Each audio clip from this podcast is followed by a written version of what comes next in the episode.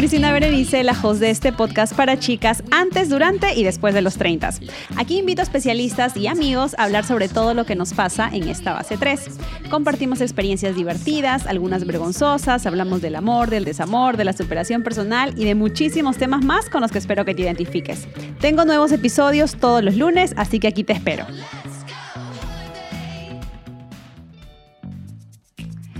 Hola, hola mis treintañeras, ¿cómo están? Bienvenidas a un episodio más de, espero ya saben, su podcast favorito.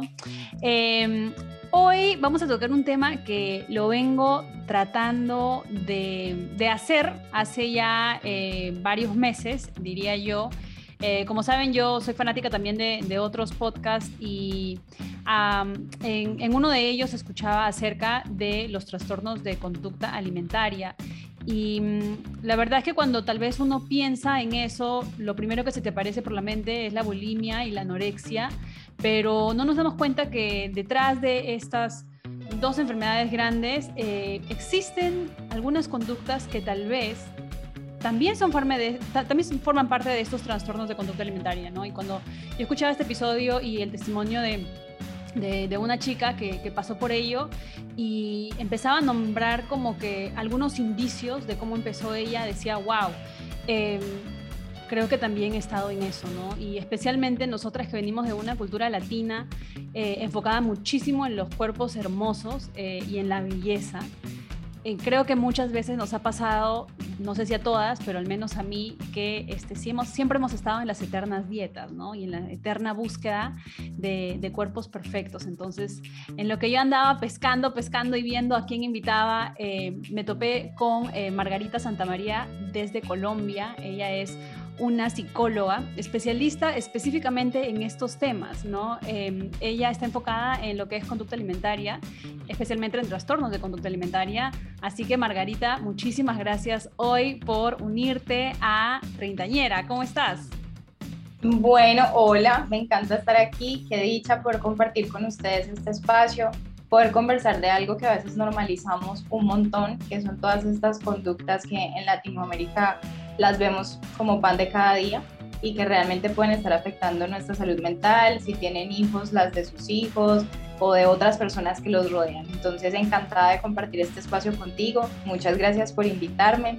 Eh, creo que es un espacio maravilloso porque justo hablábamos antes de grabar el tema de los 30. Eh, tiene una, digamos que una carga emocional bastante fuerte y, bueno, qué rico que podamos traer todos los temas que, que pueden repercutir en esta etapa de la vida. Sí, Marga, la verdad es que, bueno, gracias nuevamente por estar aquí y para comentarles aquí el chisme corto, chicas, tratamos de grabar hace unos días y los espíritus chocarreros no nos dejaban, eh, se cortaba un poco y, y, ¿sabes lo que me encantó? Y le decía ayer a mi esposo que le digo, bueno, para eso chicas estoy trabajando en mi maestría, ya hoy día la entrego. Eh, y le digo, no, mañana tengo una entrevista temprano, y, pero va a ser una de esas entrevistas que yo sé que a las chicas les va a encantar, pero no solamente a las chicas, sino que me va a ayudar muchísimo a mí, ¿no? Porque durante, te diría yo, bueno, desde que tengo 14, 15 años, siempre he vivido en, esa cultura, ¿no? En la cultura de, buscar ser más delgada, especialmente porque yo tengo un cuerpo, eh, desde pequeña lo tuve muy voluptuoso, ¿no? Que tal vez para Perú era como que no lo normal. Yo sé que en Colombia los cuerpos voluptuosos son mucho más celebrados, pero allá no, allá eran los cuerpos delgados, especialmente en mi colegio. Y pues claro, este Luego me mudé a los Estados Unidos, subí muchísimo de peso y luego ya empecé a hacer pues no cosas que no estaban bien eh, en, términos de, de, conducta realmente, porque yo nunca padecí de, bulimia, de anorexia, pero el, el tema de, el, ejercicio compensatorio, el de estar mirando siempre las calorías, eh, los laxantes, o sea, había muchas cosas un poco, un poco fuertes que luego me di cuenta, pues, ¿no? De que definitivamente no me iba a llevar a, ningún buen lugar. Y esa realización ha venido en los últimos años. Y creo que es todavía algo en lo que yo sigo trabajando, ¿no? Eh, incluso ahora que me casé hace poco en Perú, yo estaba como que, ay, no tengo que estar bien delgada. Y luego me di cuenta, y ¿sabes qué? Y mi esposo me dice, pero, o sea, ¿pero para qué? O sea, ¿por qué estás buscando, no? Este, cambiar tu cuerpo por un día por un día, ¿sabes? O sea, poner tanto esfuerzo y, la verdad que sí, o sea, me di cuenta de que esas conductas súper locas este, y adictas de, de subirte todos los días a una pesa y medirte y eso, pues estaba fuera de control. Entonces, em, me va a encantar hablar contigo hoy, sé que les va a encantar a las chicas también. Y pues nada, vamos a empezar contándome un poquito de ti. Bueno, pues esperemos que sí, sea un espacio de, muchísimo aprendizaje para ti y para las chicas. Eh, yo lo que les puedo contar es que soy psicóloga clínica de la Javeriana de Cali en Colombia, soy caleña y trabajo en conducta alimentaria ya desde hace algún tiempo. Estoy por terminar mi maestría en trastornos del comportamiento alimentario y me dedico a ayudar a personas a trabajar en el vínculo que tienen con los alimentos y su cuerpo entendiendo la cultura en la que vivimos y por la cual hemos sido atravesadas. Yo trabajo mucho con Latinoamérica, por supuesto que también fuera eh, de Latinoamérica, pero en Latinoamérica tiene una particularidad y es que los estereotipos son muy altos en torno al cuerpo femenino y hemos, además de vivido violencia estética, también la gordofobia es muy alta en, en los países latinos, ¿sí? Este miedo a tener un cuerpo de talla más grande, por todo lo que implica socialmente, eh, digamos que el estigma alrededor de este tipo de cuerpos. Entonces, en Latinoamérica es muy común encontrar conductas muy riesgosas alrededor de la conducta alimentaria, que son muy normalizadas y que las vemos todos los días y que incluso se pueden volver una conversación cotidiana, ¿sí? La escuchas eh, en un café, la escuchas cuando vas a comer con tus amigas, la escuchas en los gimnasios y pues realmente esto puede estar repercutiendo muchísimo en la salud de muchas personas, incluso de las personas que nos escuchan hoy. Eh, y digamos que este espacio es para reflexionar más allá de señalarnos y entender que pues hemos sido atravesados por una cultura de la que no podemos escapar, ¿sí? Y que desafortunadamente eso ha sido lo normalizado. Entonces una vez lo identifiquemos podemos hacer ciertas correcciones, pero sin ánimo de como darme golpes de pecho por lo que hice mal, porque al final eso fue lo que aprendí, ¿no? Sí, no, 100%. 100%. Y, y, y se lo comentaba porque ya, bueno, en este proceso de, de, ya este, no estar tan traumatizada con el tema del peso, eh, mi mejor amiga siempre me dice, ay, ya tú ya siempre me decía, estás traumada, o sea, ya olvídate de eso, o sea, vive tu vida y, ya está. Y una vez con ella y con mi esposo nos fuimos hace mm, más de un año a Cancún. Entonces, eh, yo me acuerdo que me estaba tomando fotos, me tomé fotos en bikini, decía, no, yo no puedo subir esto. Y luego me tomé fotos este, sentada donde se me veía pues algo, o sea, tonto, o sea, no, no, realmente ahorita lo veo y digo, oye, qué boba, ¿cómo voy a estar pensando de que mi cuerpo no, no se ve bien, no? Este, pero, pero me sentía súper avergonzada de, subir, aunque sea una foto, de un momento tan chévere, o sea, ¿me entiendes?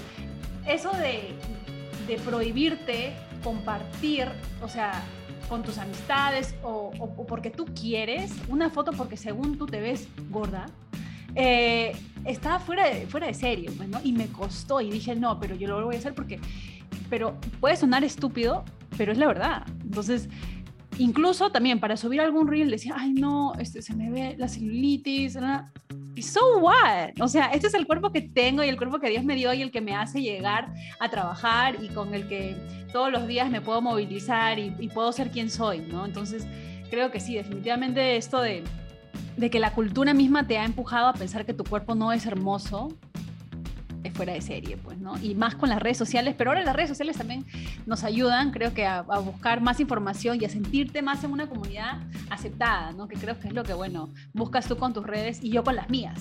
Entonces, está, está súper chévere que vamos a conversar hoy, pero empecemos por qué es los trastornos de la conducta alimentaria. Vale, los trastornos del comportamiento alimentario son una enfermedad. Si estamos hablando de un diagnóstico es porque hablamos de una enfermedad y esta enfermedad es mental y se manifiesta en conducta alimentaria o en otras formas de eh, intentar controlar el peso corporal o la imagen corporal. ¿sí? Hay trastornos del comportamiento alimentario que son, tienen una mayor prevalencia en la infancia y otros que tienen mayor prevalencia en la adolescencia y edad adulta.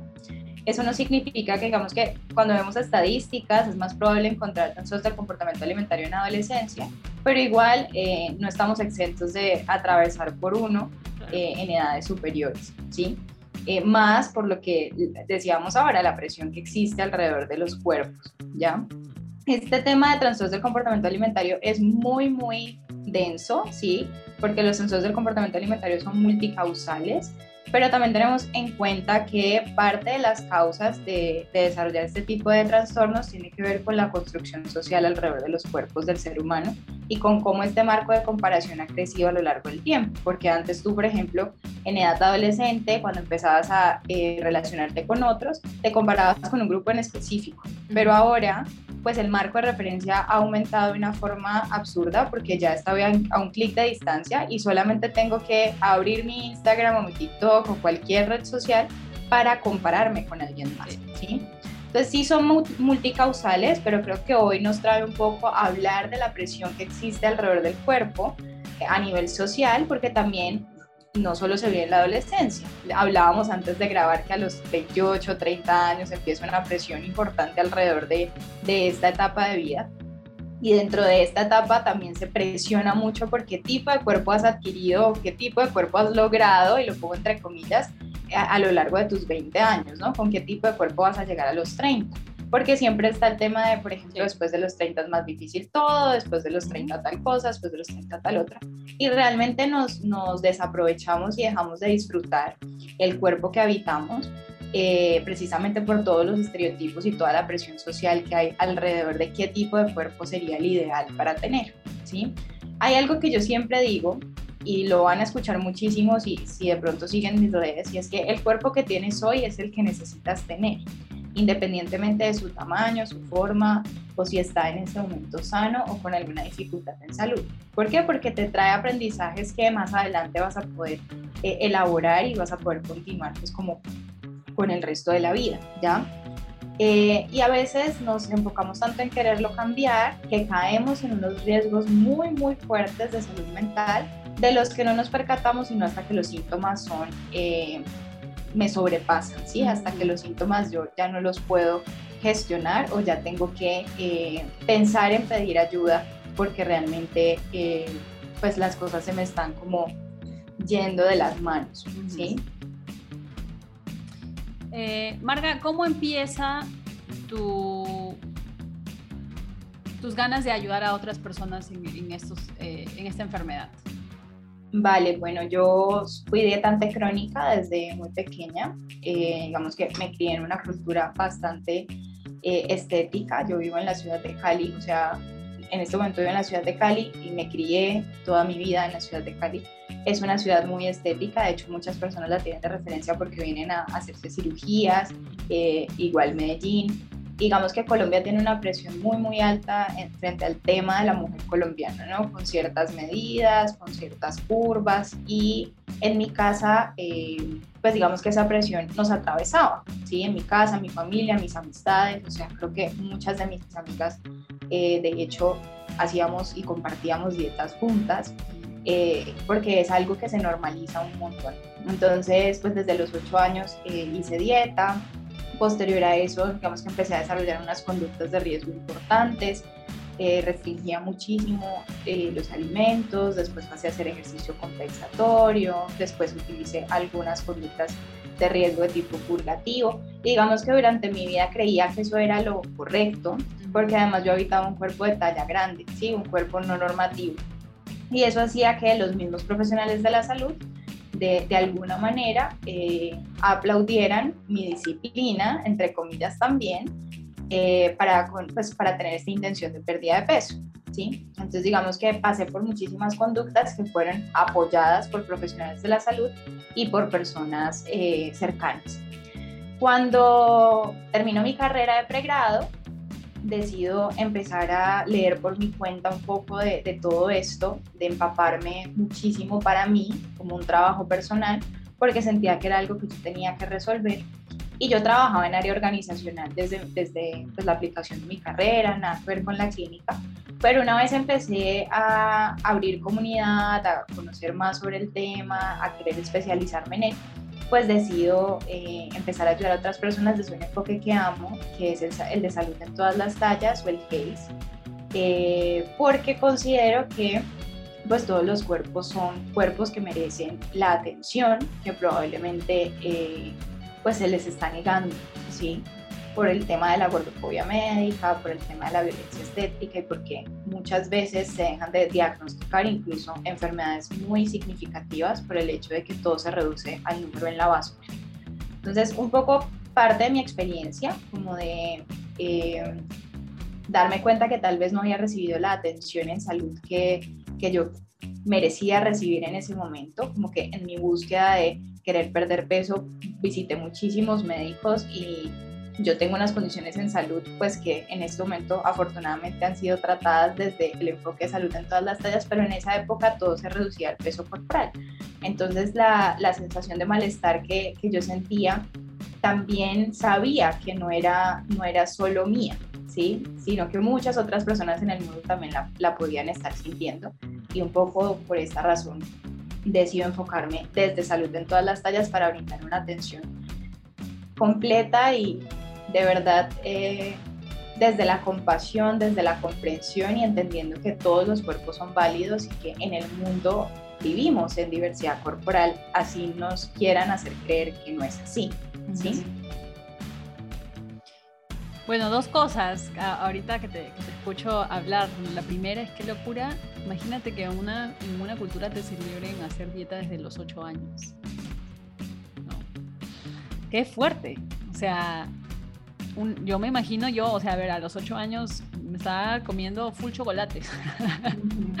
y, no creo que, que pues, la verdad, bueno, no sé, no, tampoco estamos para, para, no para señalar a nadie, ¿no? Pero qué importante que es compartir este tipo de, de, testimonios también para abrirle un poco la, la, mente a otras personas que tal vez no estén escuchando y que estén celebrando estas conductas o que estén restringiendo a sus hijos eh, por, por, e, por, ese temor de que, de que no, no tengan ese cuerpo pues delgado, ¿no? Este, para mí es, es una cosa de locos pensar pues que, que, una niña a los ocho años está, está haciendo dieta, ¿no? Definitivamente es, para mí es una locura. Y algo que mencionabas que también me gustaría que nos explicaras un poquito más es esto de la violencia estética. ¿A qué te refieres cuando, cuando mencionas eh, este, este término?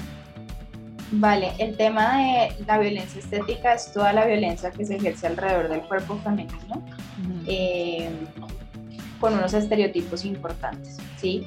Entonces el tema de la violencia estética tiene que ver mucho con todo lo que las mujeres, en, especial, porque realmente es una violencia que generalmente se vive desde la vida femenina, tienen que vivir para poder encajar en, cierto, en cierta medida en, en el espacio social, ¿sí? Eh, es distinta de la gordofobia, porque la gordofobia es un estigma alrededor del cuerpo de talla grande. Eh, la violencia estética es más hacia cómo lograr el estereotipo tal cual, ¿sí? O sea, cómo encajar de alguna manera a, a lo que se espera del cuerpo femenino en la sociedad, ¿ya? Y todo lo que, por ejemplo, no sé si, me imagino que te enteraste de esta noticia de de Kim Kardashian con el vestido de Marilyn Monroe. Así no, locura total. Ajá. Loca. O sea, la tipa bajó cuántos kilos en tres semanas? Como. Ella bajó 7 kilos en tres semanas con una alimentación bastante restrictiva, pero lo que vamos es que, claro, digamos que fue, nos ayudó a las personas que trabajamos en esto para exponer un poco de qué se trata la restricción, eh, y las consecuencias que tiene y cómo piensan las personas que están restringidas y demás. Si quieres, ahorita abordamos un poquito más de ese tema a fondo, porque ese ciclo, el ejemplo de ciclo de restricción y atracón, eh, pues casi que así al pie de la letra. Pero eh, también hay que entender que ella, para poder estar en el medio en el que está, ha vivido muchísima violencia estética y ha tenido que transformar su cuerpo una y otra vez. De hecho, ella es una de las influencias que más conductas de riesgo expone porque pues es que es lo que, lo que le toca de alguna manera hacer para poder encajar en ese espacio donde muy probablemente lo, lo manejan unas personas que requieren de alguna manera que las personas que hacen parte de él tengan cierto tipo de cuerpo, ¿sí? Eh, y lo hemos visto a lo largo del tiempo.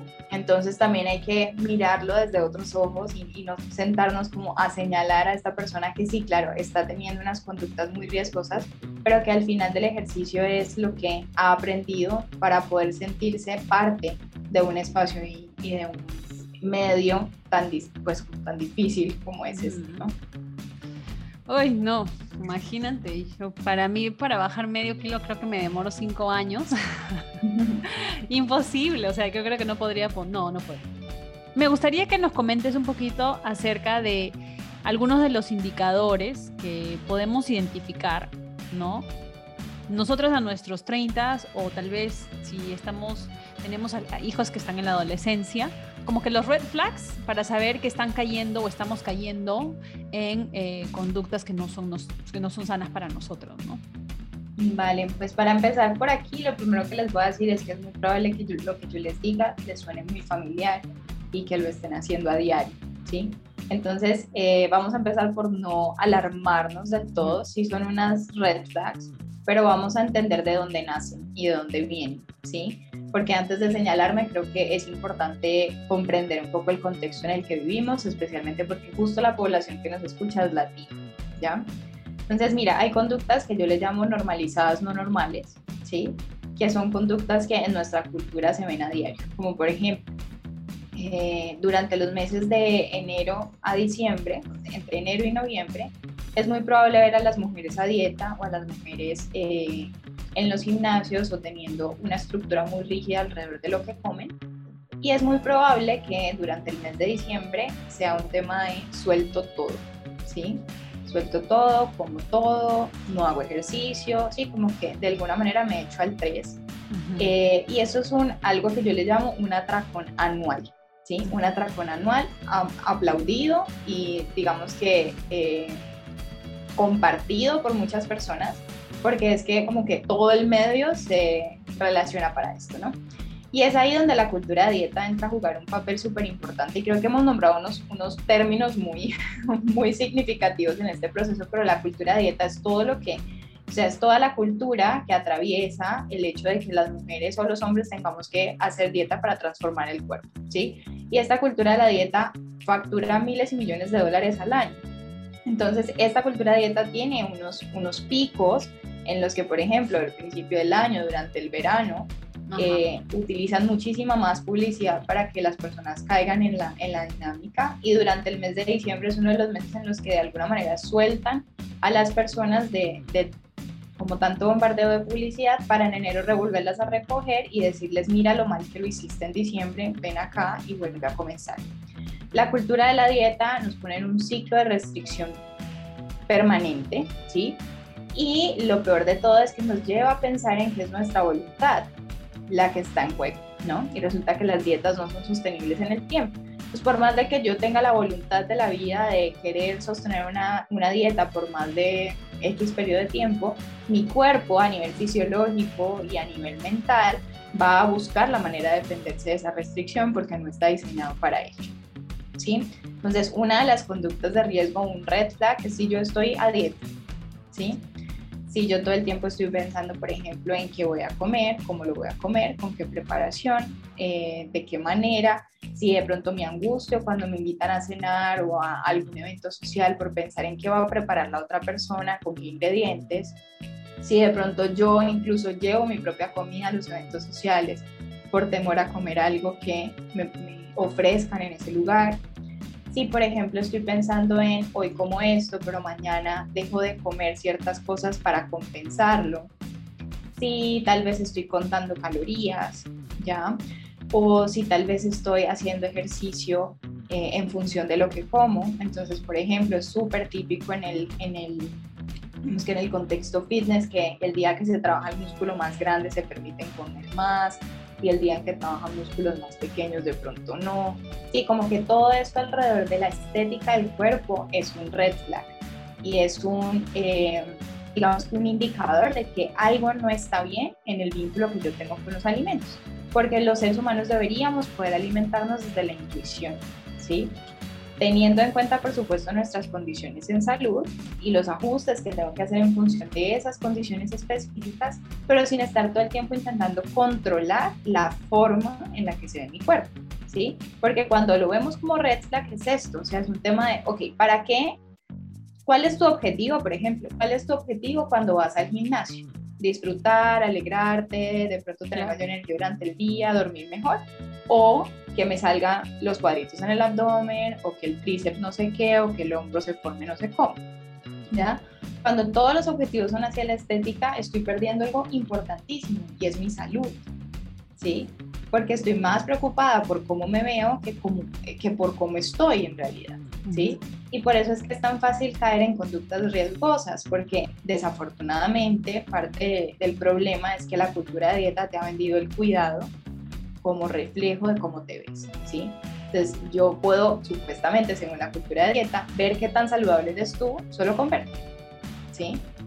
¿Por qué? Porque si tú tienes ese cuerpo normativo que la cultura de dieta ha venido vendiendo, entonces tú eres saludable si tú no tienes ese cuerpo normativo, por más hábitos que tengas, yo ni siquiera me voy a parar a verlos, porque la cultura de dieta me enseñó a que si no te ves de una cierta forma, no eres saludable. ¿Ya? Ese es uno de los problemas más grandes. Uy, qué fuerte, ¿no? Qué fuerte también entender y estar como consciente de la cultura de dieta y tienes totalmente, o sea, mil por ciento la razón. yo, por ejemplo, nunca me había puesto a pensar que durante diciembre yo no ves anuncios de gimnasios. No, los ves en enero. y eso es un hecho, ¿no? Ya sea que estemos aquí en los Estados Unidos que hace frío, o que estemos en Colombia que hace que en Cali hace calor todo el tiempo, o en Perú que empieza el verano, ¿no? Y, sí, o sea, la verdad es que tienes razón. Yo eh, sí me he topado con amistades que, por ejemplo, llevan su comida, ¿no? Cuando están este, tratando de, bajar de peso y, y, es raro. Y ahora como que, obviamente si veo eso no, no sería para juzgarlo, pero como que tal vez sí, a mí me daría como que un reflejo para decirle, oye, pero, pero ¿por qué estás haciendo eso, no? O sea, ¿por qué te estás haciendo eso a ti? Porque como dices tú, es más que todo cómo te sientes que, que cómo te ves. El, el restringirte de comer algo, este, claro, al menos de que yo que sé, pues no, realmente tengas una condición, yo que sé, diabetes, pues no, y te estás atracando de chocolates, ¿no? Que no es lo ideal, pero restringirte de situaciones, de experiencias, por estar pendiente de cuántas calorías estás comiendo, este, la verdad que sí, sí creo que debemos de, prestarle atención especial, ¿no? Para, para tal vez desaprender y volver a aprender.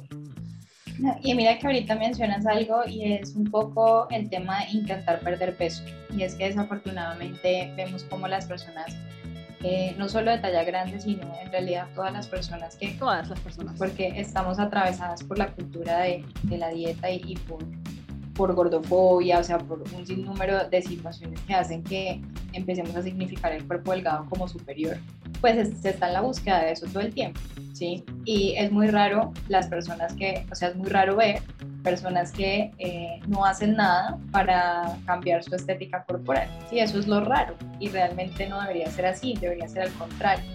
¿Por qué? Porque eh, tal vez si si no fueran tan, tan, tan fuertes los estereotipos alrededor de los cuerpos, pues podríamos vivir tranquilos en un mundo diverso eh, y donde todos los cuerpos son válidos y donde todos podemos disfrutar los mismos espacios sin temor a ser juzgados, señalados o de pronto avergonzarnos de, de nuestra imagen corporal. Cuando tú decías este tema de lo que te estás haciendo, eh, no es necesariamente tú. O sea, no, no soy yo la única responsable de, por haber querido llevar el tupper a la comida, no. Es toda la presión que vivo que me obliga, de alguna manera, a tomar medidas drásticas para sentirme mejor en un mundo que me gusta permanentemente. Entonces, por eso es que es importante ver estos temas desde la compasión y por eso les decía al principio, puede que lo que yo les diga les suene muy duro, ¿sí? Claro. Muy cotidiano o wow, es que no me había percatado de todo esto pero no es para que te señales, sino para que tú comprendas de dónde nació, de dónde viene y cómo, y cómo lo puedes cambiar en función de tu salud, entendiendo que muy probablemente la cultura no va a cambiar. Claro, para mí, por ejemplo, cuando yo escuché este podcast que lo escuché el año pasado, fue como que, como que, me abrieron los ojos. Nadie nunca me había dicho, o sea, que estos son algunos red flags o que son cositas que simplemente hay hay que darnos cuenta, ¿no? Que tal vez mm, están normalizadas para nosotros, pero ¿qué tan normales son? ¿No? Entonces a mí me ayudó para darme cuenta, de, tal vez de por dónde estaba yendo y para, y para esto, o sea, no, para nada estoy juzgando a, nadie, Eso simplemente es desde mi perspectiva, desde mi experiencia, ¿no? De lo que yo estaba pasando. Em, y algo que dices tú y que mencionas es que la sociedad no, no, no va a cambiar, ¿no? Probablemente. Pero yo creo que conforme, pasan los años, ¿ya? y esto es algo que sí definitivamente ha llegado con los años, uno se rodea de gente eh, que, bueno, o al menos tratas de rodearte de gente que te hace bien. De hecho, tenía un, un, ex que era colombiano. Y una vez estaba eh, yo con la idea de, de, operarme la nariz, que de hecho me la operé. Em, y él me dijo, pero ¿por qué mejor no te operas las tetas? Así de frente. Entonces, cuando él me dijo eso, yo así, como que, ¿no tengo? Entonces, él solamente fue ese comentario para cambiar completamente cómo yo veía mi cuerpo. Porque ahora yo no tenía tetas. O sea, lo, que en mi mente habían pasado veintitantos años pensando que sí tenía. O sea, bastó ese comentario, esos cinco segundos, para calar y mi autoestima. ¿No? Entonces, claro, a ver, obviamente esa persona no, no era una persona que era buena para mí. Fácil si lo es para, yo qué sé, para otra persona. Pero en ese momento yo identifiqué una de estas banderas súper gigantes, decir como que, uy, ¿es realmente esa persona con la que yo quiero estar? No sé, ¿ah? o sea, como que ya después obviamente haces tu análisis, ¿no? De, de, lo que sucedió, de lo que pasó y pues claro, que yo no iba a poder, o sea, jamás hubiera podido estar conforme con mi cuerpo, teniendo una persona así al lado que todo el tiempo está que te dice, te falta esto, no tienes esto, te sobra esto, ¿no? Entonces, o sea, y es, verdad. Eh, y ahora yo te puedo decir que, que, las amistades con las que yo me reúno, que, que, que, mi marido, o sea, definitivamente no, sea, no están en esas, ¿no? Y qué importante también es tú rodearte de personas que te hacen bien. Y ayer estaba viendo, por cierto, un video en Instagram de, de una chica que decía que empezó a dar unfollow, ¿no? Dejar de seguir a un montón de gente que no le hacía bien para ella. O sea, que les deseaba lo mejor del mundo, que tal vez eran amistades, pero que para ella no le hacían bien, porque verlas todo el tiempo significa que ella se tenía que juntar. Así es. Y mira que acabas de mencionar algo muy importante, es el tema de hablar del cuerpo. Nadie tendría por qué hablar de tu cuerpo ni tu cuerpo en nadie más, porque es que eh, nos acostumbraron a hacerlo. En realidad, yo, de hecho, en diciembre hago una campaña muy importante frente a ese tema porque es como el espacio donde generalmente las familias se reúnen después de no verse en bastante tiempo, las personas que viven fuera regresan al país como para reunirse y demás, y los comentarios siempre son alrededor del peso, ¿sí? O del tamaño del cuerpo, de, ay, mira, te arrugaste más, o de pronto te ves más delgada o más grande, y tú no sabes esa persona por qué ha atravesado durante ese año o durante ese tiempo que no te ha visto, para que su cuerpo haya cambiado de la manera en la que cambió. Y ahí quiero mencionar algo y es que nuestro cuerpo tiende a cambiar. ¿sí? Nos, nos han hecho creer que de alguna manera podemos mantener el control eh, incluso de los años. Por eso todo este tema estético alrededor de el botox, de poder evitar las arrugas, de las cremas no sé qué, no sé cómo. De alguna manera por este temor a, envejecer o este temor a que mi cuerpo o mi, o mi rostro cambien. Eh, y el cuerpo tiende a cambiar porque lo necesita hacer, ¿sí? Yo, o sea, y todos en realidad. O sea, el, el, tema del cuerpo es, cuando yo era niño necesitaba cierto tamaño, ciertas formas en mi, cuerpo para, en mi cuerpo para poder desarrollarme como persona. A la adolescencia probablemente tenía más fuerza que lo que tengo en la adultez, eh, o probablemente tenía mayor agilidad. De pronto en la adultez he desarrollado otras habilidades, ¿sí? En mi cuerpo. Y eso hace que el cuerpo se modifique, ¿ya? Las mujeres, por ejemplo, después del embarazo sufren muchísimo porque la presión social de volver al cuerpo que tenían antes es enorme. Y justo mi deseo para este mes, que de hecho todavía estamos en mayo grabando, eh, para este mes de las madres, que pues si tú has sido mamá, pues puedas realmente honrar y, que las personas a tu alrededor honren y respeten los cambios que tuvo que hacer tu cuerpo para sostener una vida, ¿sí? Porque es que eh, pues es que la presión es tan alta que es como es mi obligación retomar el cuerpo que tenía antes de que un bebé creciera en mí y pues realmente no debería ser así, ¿sí? porque el cuerpo cambió en función de poder darle vida a otro. Eh, y así lo hace con muchas otras cosas, o sea, la, la cultura de dieta y todo este proceso nos ha reducido un poco el tamaño del cuerpo y la forma a gasto y consumo y pues es multicausal la, manera en la que el cuerpo cambia. Mi cuerpo puede cambiar de un momento a otro por un medicamento, mi cuerpo puede cambiar de un momento a otro porque eh, tuve que entrar en reposo por alguna situación. Mi cuerpo puede cambiar en función de ayudarme a gestionar algo en mi salud mental. Eh, y una vez es tratado, mi cuerpo vuelve a, tomar su rumbo o de pronto cambia de otra forma, ¿sí? Y eso no lo tengo controlado, o sea, yo no puedo decir en dos años mi cuerpo de qué tamaño va a ser, y tú tampoco.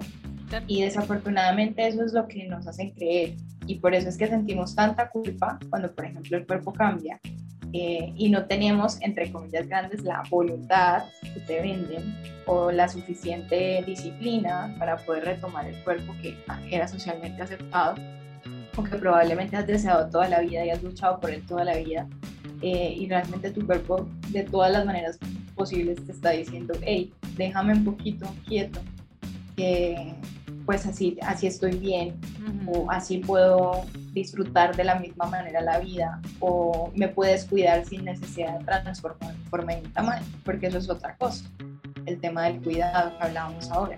O sea, yo me puedo cuidar eh, construyendo mis hábitos de, autocuidado, teniendo unas rutinas de pronto claras frente a mi, mi ciclo de sueño, eligiendo alimentos que me generen placer y además me generen eh, una carga de nutrientes importantes para mi cuerpo sin necesidad de que mi cuerpo cambie físicamente, ¿ya? Pero a veces el resultado se mide desde ahí y pues la tendencia es abandonar ciertos hábitos porque el resultado que yo tenía en mi mente que me dieron no se vio. Claro. Y es, una de mis preguntas, ¿no? ¿Cómo podemos encontrar un balance entre llevar una vida saludable, pero no obsesionarte con el peso? ¿No? Porque muchas veces eh, estaba leyendo también eh, por ejemplo, dicen, ay, no, yo no entiendo por qué celebran a las personas que, que están gordas. Si, si, o sea, como que comentarios que en, en, la mente de ellos, a lo, que, a lo que me comentabas hace un momento, claro, ven una persona gorda y lo asocian con no está sana, ¿no? O ven una persona delgada y sí está sana. Entonces, a ver, ¿cómo podemos lograr ¿no? ese balance entre llevar una vida saludable pero no obsesionarte con el peso? Entendiendo que el peso no es el indicador para evaluar si tu vida es saludable o no. Cuando nosotros entendemos que ese número no es el indicador para evaluar mi salud, puedo aportar salud y puedo construir hábitos de autocuidado realmente enfocados en el cuidado hacia mi cuerpo. ¿sí?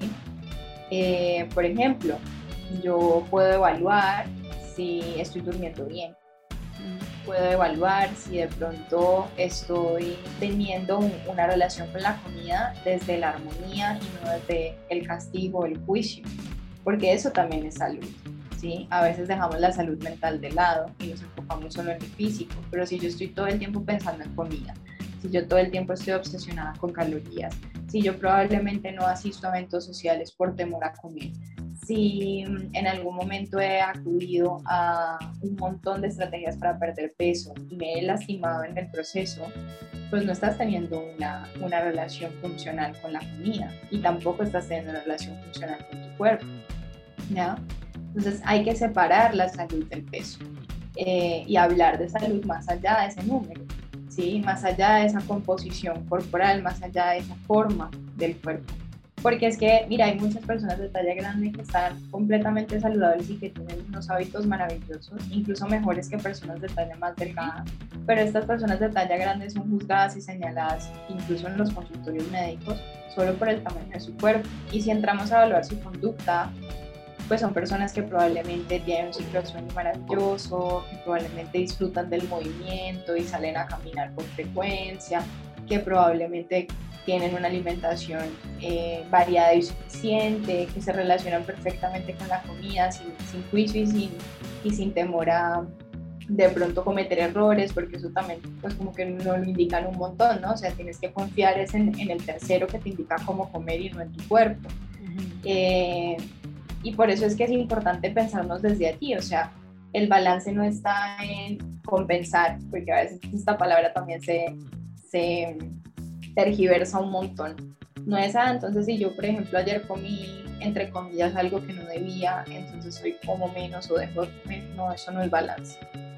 ¿sí? El balance es poder realmente reconectarme con mi cuerpo, entender qué es lo que necesita, reconocer mis señales de hambre y saciedad, reconocer qué me gusta y qué no, eh, entender qué alimentos me caen mejor que otros, pensarme en qué me hace sentir bien durante el día, eh, pensar en qué puedo agregar para sentirme mejor, ¿sí? Em, y no evaluarlo todo en un número, porque desafortunadamente hemos reducido la salud a ese número y la salud es, o sea, la comprenden muchísimas características, no la podemos reducir solo a eso. Ay, gracias Margarita por toda esta esta información súper importante, súper importante para todas las treintañeras, para todas las veinteañeras. Tal vez hay algunos adolescentes que por ahí nos están escuchando. Yo hubiesen querido, ¿no? Que tal vez en, cuando uno tenía 15 años, nosotras las millennials, eh, hubiéramos podido tener estos, estas herramientas, ¿no? Los podcasts, incluso las redes sociales, pero las, las que te aportan, ¿no? Eh, tantas cosas que ahora hay que, que nos podemos informar y, creo que, eh, como lo mencionabas al, comienzo, este, existen espacios como este, ¿no? Que tratan de hacer eso, ¿no?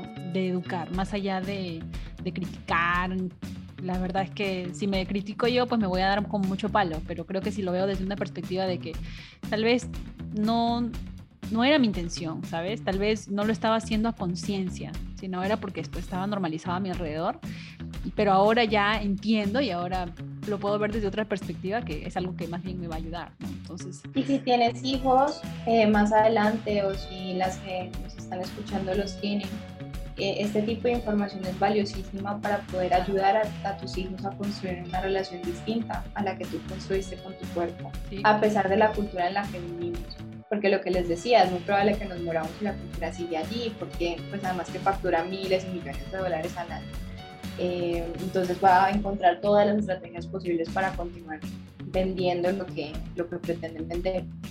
Pero, por ejemplo, si tú eres madre y habitualmente te criticas frente al espejo delante de tus hijos, por más meses que tengan, de pronto no, no hablan estos niños, pero sí están recibiendo sus comentarios y más adelante van a poder comparar su cuerpo con el tuyo y van a evaluar qué tan suficientes son a partir de ese juicio que de pronto escucharon de ti frente al espejo o eh, de pronto cuando te subes a la báscula y no es el número que quieres ver.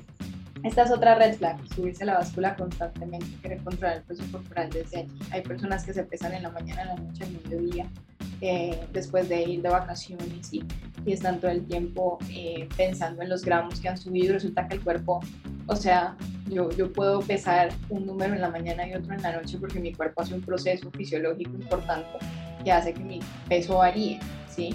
Porque retener mayor cantidad de líquido, luego lo vuelve a soltar, luego hace otro proceso y eso hace que ese número igual se, se vea afectado. Entonces sí es importante este espacio, sobre todo si, si tienes hijos, eh, para enseñarles a que su cuerpo es suficiente tal y como es, a que pueden disfrutar del mundo en el cuerpo en el que habitan, a que no tienen por qué negarse espacios que probablemente tú, tú sí te has negado, eh, como por ejemplo asistir a la playa cómoda en bikini. pues. O, por ejemplo, dejar de ir a alguna reunión social porque no sentiste que tu vestido eh, iba a equipararse con, o sea, iba a verse de la misma manera que alguien más. Eh, y a veces nos perdemos de muchos momentos precisamente por eso, por ese juicio que, que hacemos alrededor de la imagen. Que por supuesto no la podemos curar de la nada, eso es súper importante, o sea, no es un tema de, ay, no, si yo después de escuchar este podcast ya pienso totalmente distinto, ya me puedo eh, sentir diferente conmigo, no. Si, si tú te sientes identificado con esto, con esta información y quieres trabajarlo, pide ayuda, porque para eso estamos quienes trabajamos en esto, para acompañarte, porque sabemos que no es fácil, ¿sí? Eh, y, que requiere un proceso, ¿sí? Marga, tu último mensaje para que las treintañeras nos aceptemos más físicamente. Bueno, mi último mensaje. Yo pienso que más que aceptarnos o amarnos es cuidarnos. ¿sí? De pronto ya la palabra amarse o aceptarse tal cual es algo que requiere muchísimo trabajo a nivel psicológico. ¿sí? Entonces, más bien pensemos en, cómo cuidarnos, cómo cuidar el cuerpo que habitamos hoy, eh, cómo agregar salud, cómo ayudar a sentirme en bienestar, cómo aprender nuevas formas de gestión emocional. Eh, de pronto, ¿qué puedo hacer yo desde, desde mi lugar para poder de alguna manera sentirme más cómoda en el cuerpo que habito, ¿sí? Eh, y posteriormente vendrá lo demás, porque es un trabajo de muchos años. Y si estamos hablando de treintañeras, imagínate. Sí. sí. son 30 años en los que probablemente me enseñaron a que era bueno señalarme, a que era bueno intentar modificarme, a que era bueno em, aplicar cualquier estrategia para que mi cuerpo cambiase. Entonces creo que partamos desde ahí. Más bien pensemos en cómo me cuido realmente, no lo que la cultura de dieta me ha vendido, sino cómo me cuido de, incluso de ellos, ¿sí? Porque eh, lo que te venden como autocuidado en realidad no lo es. Entonces empecemos por ahí. Por quinta, sexta vez, muchas gracias. De verdad te lo digo de, corazón. Eh, qué labor tan bonita que estás haciendo por tus redes sociales, con tus pacientes. Para todas las chicas eh, que están buscando tipo de información, ¿dónde te pueden encontrar? Bueno, en Instagram me encuentran como arroba llenateti con marca y pueden ingresar a mi página web que es www.llenateti.com y bueno, yo lo atiendo de forma online, así que no importa dónde nos estés escuchando, si de pronto deseas ser acompañada por mí, pues me puedes escribir y solicitamos un espacio para que te pueda ver y te pueda acompañar. Ahí te voy a estar etiquetando con todas las stories, los posts. Sé que a las chicas les va, les va a encantar. Ya lo sé, ya, ya, me imagino que cuántas me van a escribir. De verdad, eh, diciendo que regreses, al menos yo, ya desde ahorita te, te, estoy haciendo una invitación para volver a conversar de otros temas, porque como conversábamos la semana, bueno, hace unos días atrás, hay muchísima tela por, por contar, ¿no? Está el tema de la gordofobia. Ay, no, hay, hay, hay muchísimas, muchísimas cosas que creo que vamos a seguir aquí este, aprendiendo y educándonos, así que pues no espero otra vez tenerte aquí en el otro episodio. Estoy segura de que, de que esta información va a ser de valor.